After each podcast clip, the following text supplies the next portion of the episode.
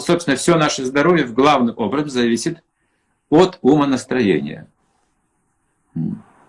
Как мы принимаем пищу, как мы готовим пищу, для кого готовим пищу, как мы живем, честно мы трудимся или мы мошенничаем, это все отложится на наш ум. Чем чище ум, тем могущественнее становятся мысли и речь человека. Ум — это такая вещь мощная. Он может плохую вещь сделать хорошей, а хорошую вещь может сделать плохой, очень плохой.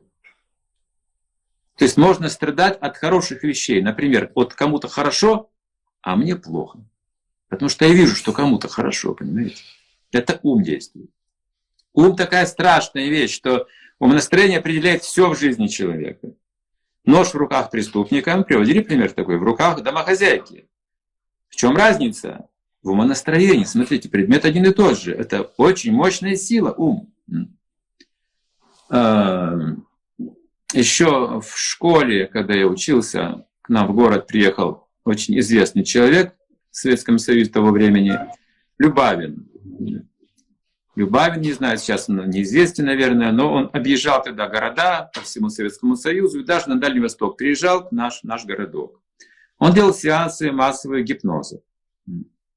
Народ валом валил на его сеансы.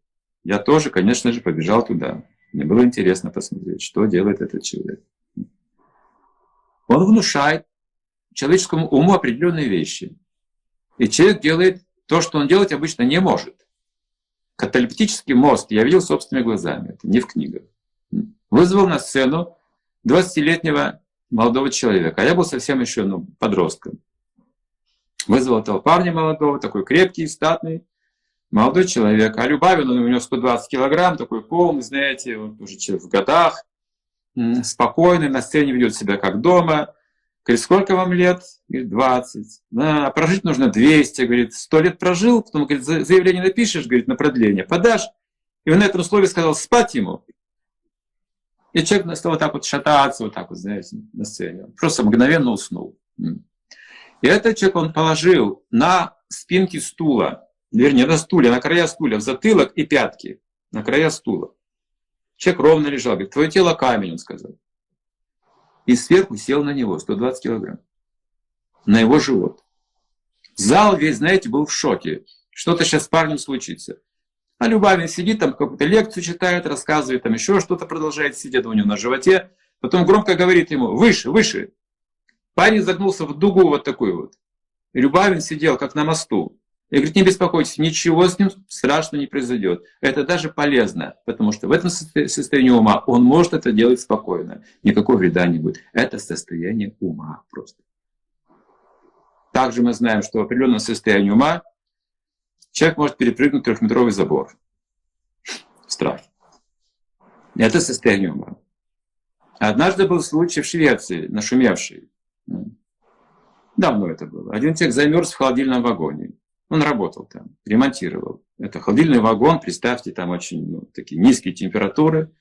Он работал там, и его загерметизировали на ночь, этот вагон.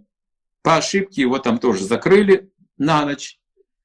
И человек стал стучать, кричать. Он понимал, как специалист, что он не выживет до утра невозможно при такой низкой температуре. Если даже будет бегать там, э, заниматься упражнениями, он все равно замерзнет. И он замерз.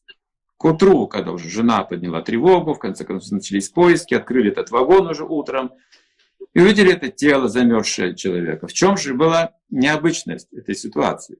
В том, что вагон был отключен от питания, там не было минусовой температуры. Тело было промерзшее насквозь.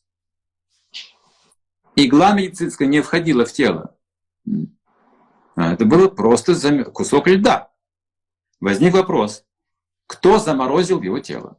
Вагон был отключен от питания, все выяснили. Там не было минусовой температуры. И в конце концов пришли к выводу, заморозил собственный ум. Он думал, что там холодно. Человек касается холодного утюга, получает ожог. Женщина думает, что она беременна, ложная беременность, все признаки проявляются. Такие вот феномены тоже. Это действует ум.